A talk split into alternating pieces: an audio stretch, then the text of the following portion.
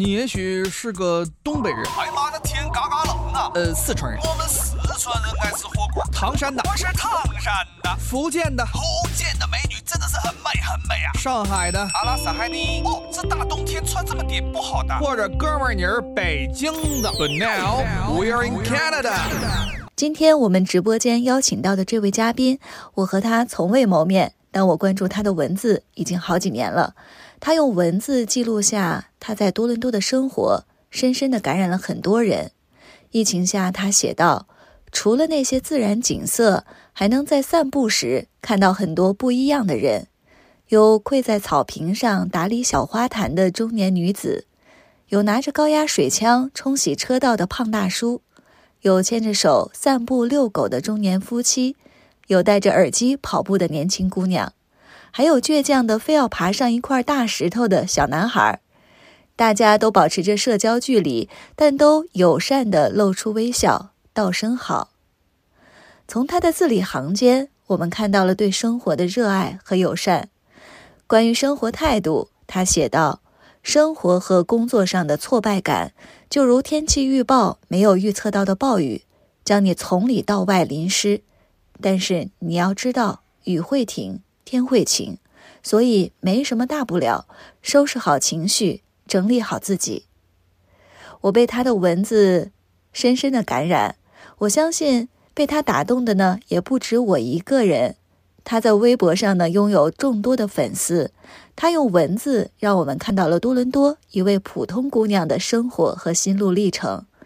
今天的嘉宾，她是一位八五后女生，爱笑爱生活，走过十八个国家，现在居住在加拿大多伦多，有情怀有诚意。她相信写作是有生之年的光和希望，文字是矢志不移的爱和温暖。她出版作品《我敢活成自己想要的样子》，还有向自己最想要的青春一路狂奔。她就是。微博上圆圆的移动城堡的主人谢元，欢迎你，圆圆。哎，你好，陈琳，大家好，我是谢元。他走过十八个国家，是一位汉语国际老师。嗯，像什么乌兹别克斯坦，然后嗯，塔吉克斯坦，然后像厄瓜多尔、哈萨克斯坦，还有朝鲜的学生，我也教过。他为爱情移民加拿大五年，在他的笔下，多伦多又是怎样的一个城市？前四年的生活就像是旅游城市里的观光巴士，但这五年的生活就像是沿着轨道行驶的有轨电车。让我们一起走进魅力多伦多，听听谢元的故事。刚才我大段的介绍了你写的文字，呃，我相信很多听众呢。也和我一样会被打动、感染到。通过我刚才的一个简短的介绍，你给我的一个印象呢，就是典型的文艺女青年。不知道你接受这个标签吗？啊，我觉得人是有很多面的，就挺难用一个标签概括的。啊，我觉得我自己不算是文艺女青年吧，就是。嗯，生活中我有很多就是特别接地气，然后也粗线条、大大咧咧和搞笑的一面。所以文艺的话，只不过是说我精神世界中就是一种爱好吧。嗯，对，从你的文字当中啊，给人的感觉就是特别的小资，生活呢也是特别的浪漫。嗯，可否用简单的几句话，向我们的听众介绍一下你自己和你的经历？啊，可以，呃，我叫谢元，是一个作者，也是一名国际汉语老师。呃，我之前出版过两本书，嗯，现在呢，我就是居住在加拿大的多伦多地区。呃，我这九年的经历，前四年是在中国、匈牙利和英国工作。后五年是因为家庭和婚姻来了加拿大啊，我最近刚好也写了一篇文章，就是说写给啊来加拿大的五周年，就里面也有我有写到，就是说前四年的生活就像是旅游城市里的观光巴士，但这五年的生活就像是沿着轨道行驶的有轨电车，就生活在这几年的变化还是挺多的。我个人有很多的爱好，比较喜欢阅读、做饭。嗯，烘焙、种菜和健身，然后也挺喜欢拼图的。对，呃，我就是看到了你的这篇文章写给来加拿大的五周年，呃，其中也记录了你在多伦多地区生活的这些点点滴滴，还有你之嗯。前的一种生活经历、一些感悟，尤其是在疫情之下，你嗯。的文字用这种平和、平淡的感觉，也向我们传递了一种对生活的热爱、热情。你刚才提到几个关键字啊，就是你是一位作者，我知道你出版了两本书，还有就是你提到你是一位国际中文老师，呃，嗯那你现在在多伦多平时的这个工作和生活是一个什么样的情况？是平时都要教中文吗？对，我一直都在教中文，我教中文已经有九年了。嗯，这几年的话，就是跟美国的一个公司，然后签了那个合同。这个公司就是给一些公司的高管提供语言培训。然后我现在教的大部分的学生都是，嗯，在公司的一些高管都成年人。嗯，对，嗯其实我们也很好奇啊，就是嗯呃，什么样的人他们会呃有这样的兴趣、热情来学习中文？你刚才提到你接触的都是一些公司的高管，他们学中文是一个什么样的想法？然后你在教他们中文的过程当中，有没有什么印象深刻的或者是有趣的故事可以给我们分享一下？啊、就是大部分的学生呢，就是他们因为成年人学习一个东西，他自己的这个 motivation 是挺大的。然后很多人其实就是因为工作，现在教的大部分学生都是因为他们的工作，比如说他们要外派到中国去，比如他们相关的业务是跟中国要做 business，所以就是因为工作方面的原因吧，所以他们就会来学习中文。嗯，趣事其实特别多，每天其实给学生上课都有很多很多有趣的事情，然后就笑声也是特别多。就举个例子吧，我有一个，啊、我有一个学生，一个女孩儿，啊、嗯她最大的那个爱好就是购物。然后他其实很不喜欢工作，但特别喜欢的就是购物。他学其他的东西，他记得都比较慢，但是购物学到购物相关的那些中文的词语，比如衣服、包、钱、手表等等这些词，他就学的特别快，然后记得特别牢。嗯嗯，然后我我也有学生就是在那种特别忙的就公司业务非常忙的公司啊、工作，然后他学了休息和睡觉这两个词以后，就特别喜欢跟我说这句话，说我喜欢休息啊，我喜欢睡觉，然后特别喜欢用休息这个词，就可能也是因为工作特别忙吧，所以也挺有意思的。对，看来这个语言的学习，呃，一嗯。方面是要有兴趣来支撑的，如果自己嗯感兴趣的话呢，就会学得特别快，记得特别牢。呃，我也很好奇啊，就是你在你的自己的介绍当中说你走过呃许多国家，嗯呃，你也在你的学生也是遍及世界各个国家，他们嗯不一定是全是讲英文的，呃，嗯你怎么样跟他们交流？怎么样教中文呢？我其实挺难，呃，想象这样一个画面，就是你说英文和中文，然后他们呢是说的另外一种非英语的语言，就是你们嗯怎么样沟通？怎么样来呃进行这个教学？呃，我教过有三十多个国家的学生，嗯、像什么乌兹别克斯坦，然后嗯、塔吉克斯坦，然后像厄瓜多尔、哈萨克斯坦，还有朝鲜的学生我也教过，嗯、的确嗯是。嗯，不是每个国家的学生他们都会说英文的，就像我以前教的，像哈萨克斯坦啊，然后嗯，中亚的一些学生蒙，包括蒙古啊，他们这些学生就不太会说英文。但是同不会说英文，其实一样也是可以教的，因为大家都是有教材的。我教他们的时候，他们是大学生，然后是有教材的。教汉语有很多方法，可以通过很多，嗯、就是我会自己做课件啊，然后也还有很多实实物啊这些东西，然后慢慢慢慢的去教他们。当你刚开始的时候，呃，学生学起来就是说你跟他的沟通会稍微的难一些，但是慢慢他学的东西越来越多，他就能听懂的越来越多，也就越来越好教。嗯，他们是因为工作的需要或者是生活的需要，呃，嗯觉得要学习中文。那你在这个教嗯中文的过程当中，你很享受这样的过程吗？啊，我非常喜欢，就是我我考研究生其实是跨专业考的，我本科学的是日语，但是我一直对跨文化交流这些就非常的感兴趣，对语言也是很感兴趣，所以我考考研究生的时候就跨了专业，考的汉语国际教育，然后考了研究生之后，所有从事的工作都是跟这个相关的。我自己是非常的呃 enjoy 在整个教学的过程，包括跟学生的互动。就我跟学生的关系大部分都是非常好的，就很像朋友的那种关系。我以前在匈牙利工作的时候，我学生还给我就是会请我去家里嗯、呃吃饭，然后给我做披萨，然后学生还给我涂指甲油，特别有意思啊。然后还还我有我还有学生帮我修过眉毛。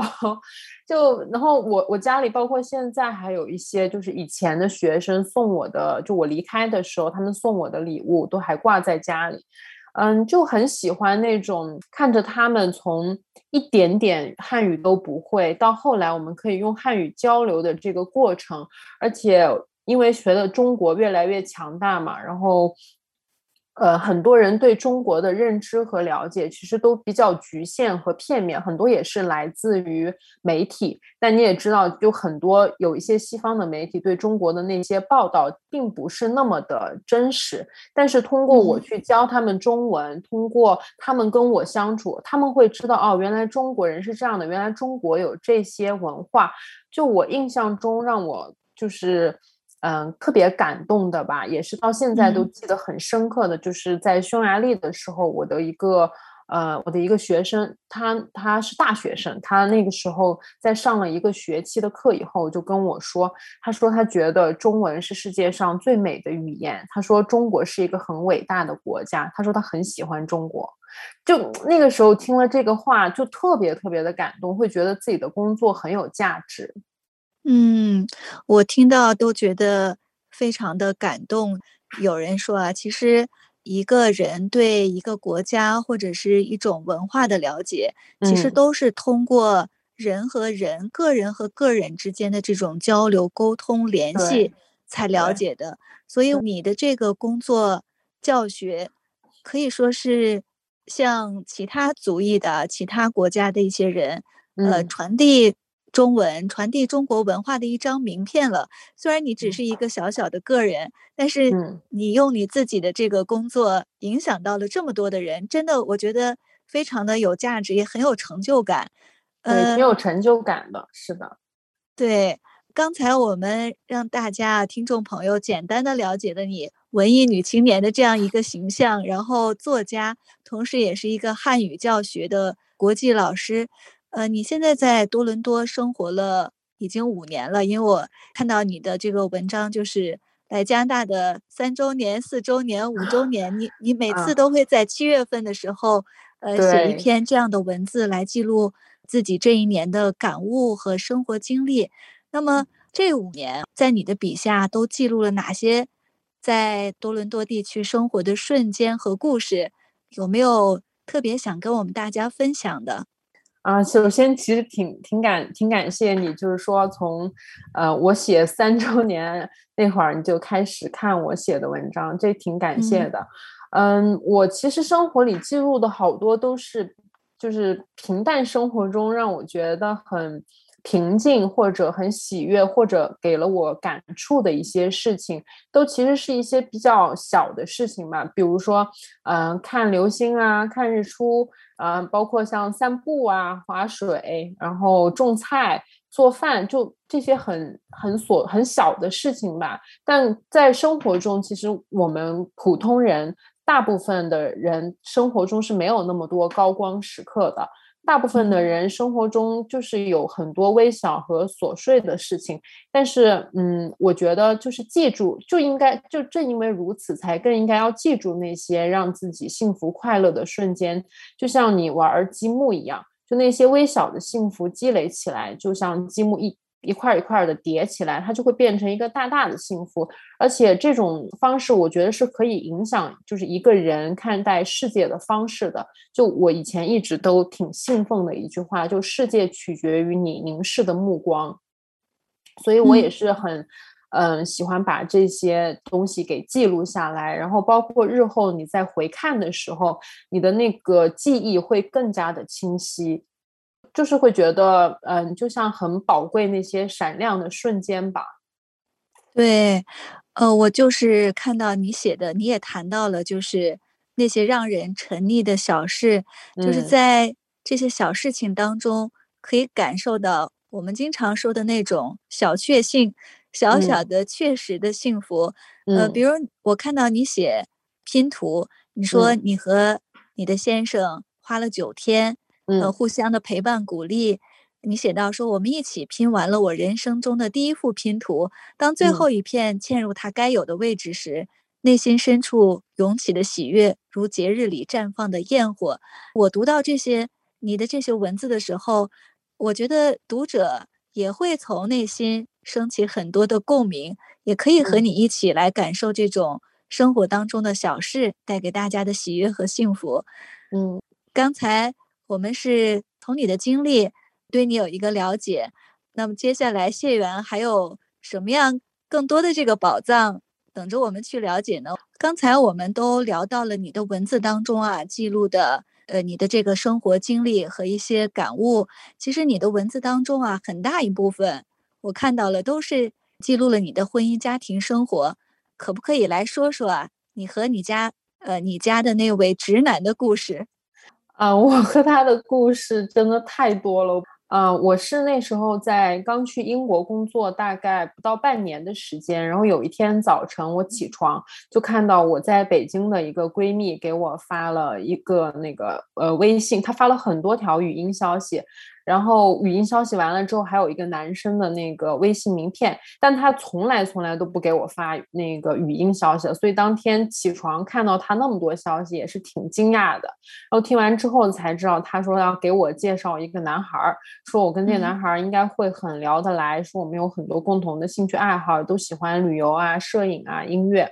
后来我我就加了他，加了他之后就也挺巧的，他当时刚好发了一个朋友圈，说特别想吃。的那个油焖大虾，然后我刚好那天就做了那个油焖大虾，然后我就把那照片给他发过去了，发过去了，完了之后我们就嗯稍微聊了一下，但他当时特别忙，就后来没有再聊天儿。后来他约了一个时间跟我聊聊了之后，发现大家特别聊得来，然后就这么聊天儿聊天儿，后来。就这么 就不知道什么时候就开始对他有好感，应就应该说是那时候他帮我买火车票吧，因为我那个时候是复活节假期，我想去英格兰去本岛去旅游，然后那时候没买过火车票，不知道怎么买，我就问他，他当时特别忙，但是他把所有的事情都放下了，然后截图一步一步的教我怎么弄，然后特别特别的有耐心，还帮我规划，然后就陪着我做整个那个旅行攻略。就让我当时特别的感动吧，然后后面他本来是说圣诞节来看我的，后来就说等他暑假来看我，后来就变成了尽快来看我，后来我们就见面了，见面了之后，嗯，我们就见了，在一起过了，他在我他在根西岛待了二十多天，后来我又来加拿大过了一个暑假，待了一个月，然后他就向我求婚了。然后，然后当年求婚八月八月份七，呃，八月份求婚的。后来等到当年那个那一年的圣诞节，我们就回国去结婚了，嗯，就挺快的，啊，就八个月的样子，我们俩就结婚了。可能这就是人们经常在书中我们也看到的相见恨晚的一种感觉。你们 这种跨国异地。这种缘分真的是挺奇妙的。你在文字当中，嗯，会有这样的标题，就是给你写一封情书。呃，我就觉得，其实我们生活当中的很多夫妻、爱人之间，尤其是对于我们华裔来说，可能都是不善于表达，也不善于把自己的爱意展现出来，让对方知道。所以我看到你写的这篇文章，给你写一封情书的时候，我就非常的感慨。我心想，谢元真的是他很知道用文字，用这种方式把心中的这种爱意传递表达出来。而且在你每一篇文章的后面的评论置顶的，我发现都是你家那位先生。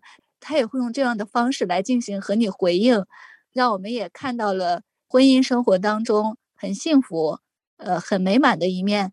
呃，我看到你在文字当中写到，你说六年前的今天，他开车、坐飞机、换机场、再转机，从加拿大折腾了近二十四个小时，到了我所在的英国根西岛。那是我们第一次见面。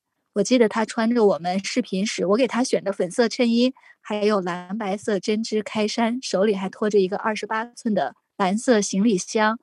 他记得我穿着一件黑白条纹的针织衫。套着一件黑色的小皮衣，还戴了一副很酷的墨镜。呃，你的文字当中记录了很多这样的细节，我们都可以，读者都可以进入到那种情境当中。所以这就是你就这样开启了这个婚姻家庭生活，在认识了从求婚到结婚，可能短短的半年时间里，你就决定要嫁给呃眼前的这个人。呃，是不是有那么一刻让你？下定了决心。你刚才提到了他帮你做攻略，就是很细致，是不是这个时刻就打动了你？其实没有，我我之前也就也问过我自己，我就是自己回想，说我到底是哪一刻决定要嫁给他的，但是我其实是没有找到那个准确的时刻或者说瞬间，但是就是因为跟他相处的每时每刻吧，都让我觉得特别舒服、特别自在，然后也非常的安心。特别的愿意跟他在一起，然后跟他在一起就很开心，然后看不到他的时候想到他就会不自觉的笑出来，就走在路上就是都会忍不住想笑出来的那种。就我我和他，我觉得不仅是不仅是爱情吧，还有一部分就是我觉得我们是特别特别特别好的朋友，就可以完完全全说知心话的那种朋友也是。呃，真的是神仙眷侣，让我们大家很羡慕。当时你是在。英国的根西岛，我看你的文章当中写到，根西岛是一个什么样的地方？那个时候你是孤身一人，然后来到那个地方来进行工作，是吗？对，因为根西岛的教育局和那个呃中国驻英国大使馆教育文化处他们签订了一份合作，就是要在根西岛推广这个汉语。然后我是作为首任的汉语汉语老师，等于是做了一个拓荒的工作吧，然后被派呃被派到那个地方去工作的。嗯，那个时候就你一个中国人是吗？在在那样一个陌生的环境当中。对，那个岛上，呃，那个岛很小很小，只有六万多平方公里。然后它是在英吉利海峡，它其实并不属于大不列颠，它只是属于英国皇室。英国有三块皇家属地，然后大家可能听过泽西岛，泽西岛是一个，然后根西岛也是一个。它比较靠近法国的诺曼底，是非常小的一个岛。嗯，对，在那样的一个环境当中，呃，我觉得这种缘分特别奇妙。然后你一个人，呃，孤身一人处在那样一个陌生的环境当中，然后认识了在加拿大的你的男友，现在的先生，呃，真的是让我们感觉这个异地异国恋啊，就是你们之间的这种联系，真的是特别的奇妙。我看到你在文章当中，呃，写到说，人一生会遇到大约两千九百二十万人，然后两个人相爱的概率是多大呢？是。零点零零零零四九，你写到说多难得，我们就是那零点零零零零四九，接近于奇迹的概率，让我们真的是非常感慨这种机缘巧合。呃，在从那个时候的这种恋爱当中的激情，然后转到在多伦多这五年的婚姻家庭的生活，你怎么样来在这种平淡和琐碎当中？保有对婚姻生活的热爱呢？那激情过去之后，就是平淡和琐碎。嗯，就是其实我觉得一天二十四小时都要保持对婚姻生活的热爱是很难，也是不现实的事情。就像月亮还有阴晴圆缺，呃，然后天也有晴有雨。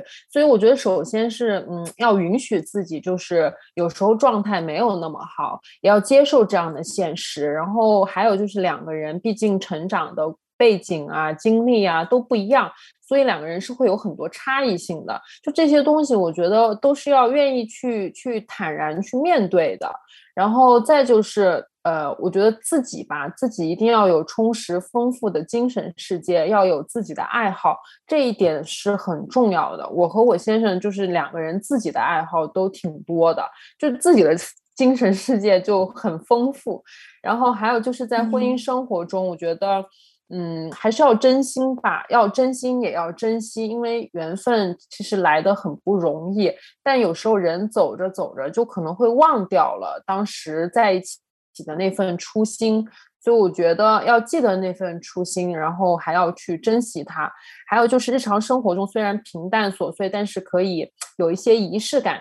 但是这种仪式感，我自己是觉得不需要。就是别人给就可以自己去制作一些仪式感，就比如我们去年就是因为我的生日跟我的结婚纪念日是同一天，然后又是圣诞节的时候，那我们去年我就说，哎，我们一起把家里装饰一下吧，因为疫情嘛，就只能在家，然后也不能聚会，所以我们两个人就一起拍了一个视频，我们怎么装饰，就给家里做这个圣诞装饰的。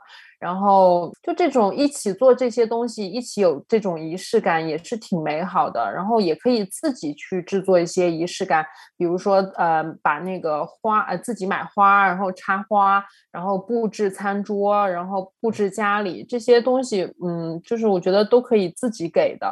然后再就是嗯，多找一些事情两个人共同去做吧。嗯，比如就就两个人，就像。我隔段时间 有时候就会想，在我们俩一起做个这个，一起做个那个。可能我自己的性格也是比较喜欢折腾吧，然后我老公也比较配合，所以他就觉得跟我生活在一起，他觉得非常的有趣，他觉得总是能有很多特别有趣的事情，所以我就觉得很重要的还是要自己的精神世界是充实和丰富的。嗯，就是两个人在一起，既独立。呃，又有很紧密的亲密的关系，然后同时也要在生活当中创造一些仪式感，找一些两个人可以一起做的事情，这些小细节，呃，对婚姻生活的经营，其实也让我们学到了很多。我看到你的一段文字当中啊，你说作家巴克莱写到说，幸福的生活有三个不可缺的因素：一是有希望，二是有事做，三是有人爱。你现在都已经拥有了是吗？我觉得我拥有了，对，所以我挺知足的。嗯嗯，谢源，刚才我们啊谈到了你的生活经历，嗯，还有你的婚姻家庭生活，也让我们的听众朋友从不同的方面对你有一有了一个了解。呃，其实我看到你的文字当中很多都是你自己对人生。这个人生感悟的一些总结，比如你在三十二岁的生日时候就写下了三十五条的人生感悟，然后你说人这一生给自己多一点时间，慢慢来，别着急，人到中年就拥有一切。呃，你觉得你现在距离中年还有多久？嗯，我觉得我现在就是中年，拥有 一切。嗯，我觉得我挺知足，我现在拥有的东西，嗯，呃，有没有跟自己夜深人静的时候啊，坐下来感悟、思考，说人到中年拥有了什么，失去了什么？有没有这样的时刻？嗯，会有吧。就是我之所以会写这个话，就是说人这一生给自己多一点时间，慢慢来，别着急。人到中年就拥有一切，也是因为现在可能就很多人都比较焦虑吧，而且尤其网络的发达，它其实放大了很多东西，就是可能放大了很多你看到别人拥有的东西，所以。就人人跟人之间是很容易起攀比心的，所以很多时候看到别人有，自己也会想有。就是像国内现在很流行的一句一个词叫内卷，就这种焦虑其实对身心是是很就很不健康的吧。所以，但是就很难去避免的这种焦虑。所以我就觉得，如果把人生拉长了看，就慢慢来，就不用着急说。啊，我一定要中年的时候就有这个有那个，就可能心态就会更更平和，然后就不会那么焦虑吧。我觉得不那么焦虑，对于自己的身心健康都是有好处的。嗯，我自己也有很多时候会会想啊，就说我自己拥有什么，失去什么。但我觉得我拥有的就是嗯，成长吧，自我的成长和这些年的经历，我觉得对我来说，这个都是很宝贵的。失去的话，嗯，我觉得失去的话，就是精力和体力真的是没有没有学生时代那么好了。这个东西就很明显的能够感觉到，以前读书的时候熬夜。啊，都不是事儿，然后现在就不可能再熬夜去做一件事情，或者干，或者说熬夜去工作，我都不会，对，就没有那样的一个经历。我觉得这个是实实在在真的就失去了，没有那样的精力和活力了吧？嗯，我看到你写的这个三十五条人生的感悟，呃，让我感觉就是，呃，写的这些文字应该是一位饱经沧桑、非常有阅 历的人。呃，自己人生走过大半，然后感慨一番。但是我听你的经历，其实也很简单，很幸福的。怎么会有发出了这么多关于自我成长、生活态度许多的一些感悟？嗯，可能比较早熟吧，就从小就是一个。嗯，相对于同龄人来说，就是比较早熟。我我很多朋友都是四十多岁的，然后甚至有五十多岁的。就是我朋友以前开玩笑说，说我有一颗初老的灵魂。我我比较喜欢，呃，比较喜欢思考，然后也加上比较早熟，然后再加上又很喜欢文学，看的东西比较多。嗯，虽然是年纪可能没有那么大，但是嗯，的的确确也还是经历了挺多事情的，所以自己会去思考自己的经历，然后也会从身边的朋友啊、同学呀，然后从书中啊去汲取很多对人生的感悟吧。嗯，对你写了关于自我成长、自我认知，还有人际关系、对生活态度和情感的很多的感悟。呃，其中有没有特别想和大家分享的？嗯，我觉得我想分享的都写在嗯写在我的文章里了，就是有兴趣的朋友可以去看一看啊，我写的那些文章。我每年的时候都会给自己写一篇，就是这样的一个总结，把自己这一年成长嗯一些感悟，把它给经验吧给写下来，我觉得是很好的一个记录。嗯嗯呃，我们大家听众朋友，今天听完你的故事，我相信有不少的人会有兴趣啊，去订阅你的微信公众号。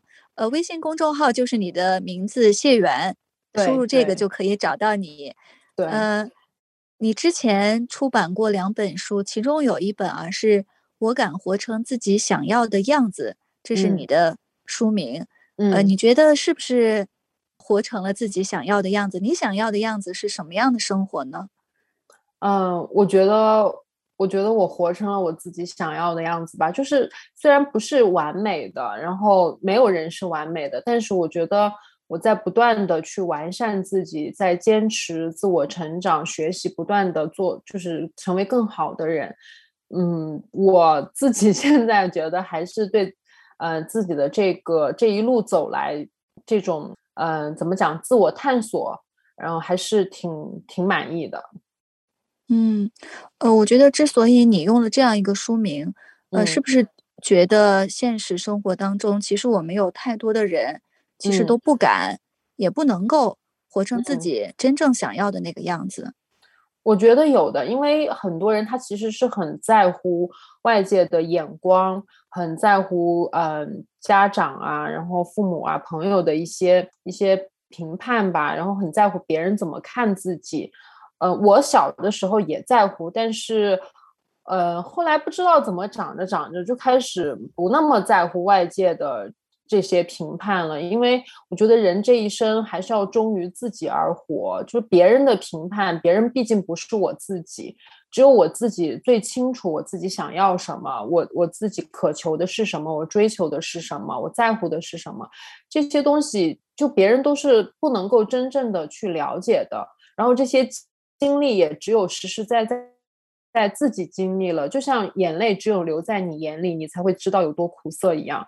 所以就慢慢的就不是那么去在乎别人的眼光了，而且我也希望说越来越多的人，就是我的很多读者都还是就比较呃，就可能从十八岁到三十八岁这个阶段的会比较多，就是也是希望能用这样的书名鼓励大家，就勇敢的活出自我，活出自己的精彩吧。嗯，呃，其实让我想到我们大家经常说的一句话，就是人生其实就是一场自我修行，很多时候我们都是应该多向我们自己的内心来探索。嗯，不用太在乎外界的对你的看法，嗯，但是很多时候我们也生活在这个社会当中，呃，需要处理各种各样的人际关系，呃，你怎么样处理和看待人际关系？嗯，就在我很很小的时候吧，我妈妈其实经常跟我说一句话，就是，嗯，君子之交淡如水是最好的。我以前还不太理解，但是现在的话，我就挺也挺相信，也比较信奉这句话，就说人跟人相处，嗯，就是呃，会会有很多，你会认识很多人。有志同道合的，有你喜欢的，也有不喜欢的。那人际关系对我来说，我就觉得对于自己，嗯，就是真心相待的这些人，互相彼此都在乎这段这段友情情谊的人，那我肯定是会非常的珍惜，也愿意去付出。但是可能这种有些是单方面的，或者说对方并不那么真心的，那这种我就不会去在乎。然后，嗯。因为人际关系，还有就是摆脱不掉说人脉这个词，但是，呃，我觉得大家对于人脉就是还是要有正确的认知吧。人脉不是说认识的人越多越好，就是人脉说到底，我觉得是，嗯，需要互相对彼此是有价值的。这个，这个听起来很现实，就我以前也很难去接受这一点，但是后来慢慢的也就。发现其实真的，这就是没有办法避免的一个事实。就个人的能力和价值，或者可以给对方提供的资源，才是人脉建立的基础。这个东西是很很现实的。所以，呃，我对人际关系的话，就是我我认识的人挺少的，而且我比较喜欢简单一点的这种人际关系，所以我会刻意的去嗯避免一些社交啊，然后去。避免一些就是把事情搞复杂的这种事情，嗯嗯，呃，你的这些感悟让我感觉特别的通透。我跟你联系的时候，你跟我说你在疫情期间把电话都停掉了，没有电话号码。对，嗯呃，你觉得是不是没有必要通过电话来跟外界进行联系？然后你怎么样跟你的朋友通过什么样的方式来进行沟通和联系呢？呃，我们会微信打电话，然后会视频，就是呃，我有一些，我我其实个人是很看重情谊的，我有很多就是特别要好的朋友，都是十几年的老朋友了，然后也当然有一些就是最近一些年结交的志同道合的新朋友，嗯，我。我花在其实我花在人际关系上的时间是比较少的，但是我所有在人际关系上的时间几乎都花给了这些，就是我很在乎的很多年，然后很志同道合的这些朋友。我们会经常有时候微信，然后有时候看到一个什么，我就也会就是跟他相关的，我就会分享给他，然后我们会不定期的视频。嗯，就这样。大家遇到有什么困惑的时候、困扰的时候，也会彼此打电话，然后聊聊天，倾诉一下，这样。嗯，就是经常网络上人们说的，朋友不在多，但是有那么三五好友，对，不时常联系，但是想起的时候呢，就可以随时跟他聊天说话。对对对，而且我每年回国，我都会去看我的那些就是闺蜜啊、好朋友，都都会跟他们见面。嗯，每次见面都不会觉得有任何的身份。嗯，对，我知道你之前呢是出了两本书，一本呢是我敢活成自己想要的样子。呃，刚才我们也是简单的提到了你这本书，还有一本书的。书名呢是向自己最想要的青春一路狂奔。嗯，向自己最想要的青春一路狂奔。嗯，呃，这两本书在豆瓣上面我们都能搜到。我也看到你的这个书评，比如像我敢活成自己想要的样子。呃，你写到写给所有女人，只要你勇敢，迷茫孤独。长往终会离你而去。我其实也很期待啊，就是你把在多伦多的生活，有没有可能有一天也集录成书？有没有现在写书的计划？还会写书吗？呃，我挺期待，我我自己也是挺期待，就是说能把。在多伦多的生活，然后这些嗯写写的一些东西，把它记录成书的。因为第一本书《向自己最想要的青春一路狂奔》是我在匈牙利的那一年写的，然后呃里面有很多是跟旅行和生活嗯成长相关的。我敢活成自己想要的样子。这本书是在呃英国的时候，在根西岛的时候写的。然后距离我上一本书出版也过去五年了。我也希望就能有机会，就是把在加拿大生活，然后记录成一本书，做一个很好的一个记录和纪念吧。但是我觉得出书这种事情也是要看时机的。嗯，就我自己也不勉强，但是也希望能有这样的一个机会。嗯，写书的话还是有这个计划的，就是写作这件事情也是我人生中一个很大的爱好，也坚持了十几年，所以还会一直坚持下去的。嗯，所以真的很期待你将在多伦多的生活，最后也能写成书。我们可以从你的文字当中获得更多的启示和感悟。呃，像你这本书，我敢活成自己想要的样子。呃，你刚才也介绍了，说写的就是生活过的那个美丽且神秘的小岛——根西岛。这本书也是在那个岛上完成的。呃，你说生活是自己的，所有的一切为自己而做，用最大的诚意去对待生活，用甘之如饴的心态去面对生活里细微的繁琐，生活会回馈给你。安宁的快乐，切莫辜负自己和那些再也不能倒流的时光。呃，我们也真的是想把这句话，你书中的这些介绍送给我们收音机前的听众，也让我们在这个平淡、呃琐碎的生活当中，能够感受到安宁的快乐。呃，由于时间的关系呢，我们今天的节目到这里就结束了。谢元，你有没有特别想说的话？或者是感悟，可以送给我们收音机前的听众。嗯，就是想说，嗯，思想自由、行动自由、身心健康，就是最大的幸福。呃，希望收音机前的每一位朋友都拥有这种幸福。嗯，谢谢，谢谢谢源今天能来到我们的节目当中，跟大家分享你的生活感悟和经历。那如果我们听众朋友，嗯。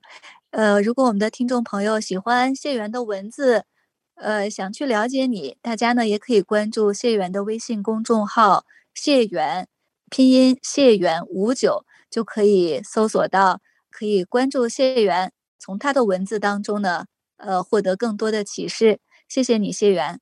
谢谢你，陈琳。谢谢。好的，再见。好，再见。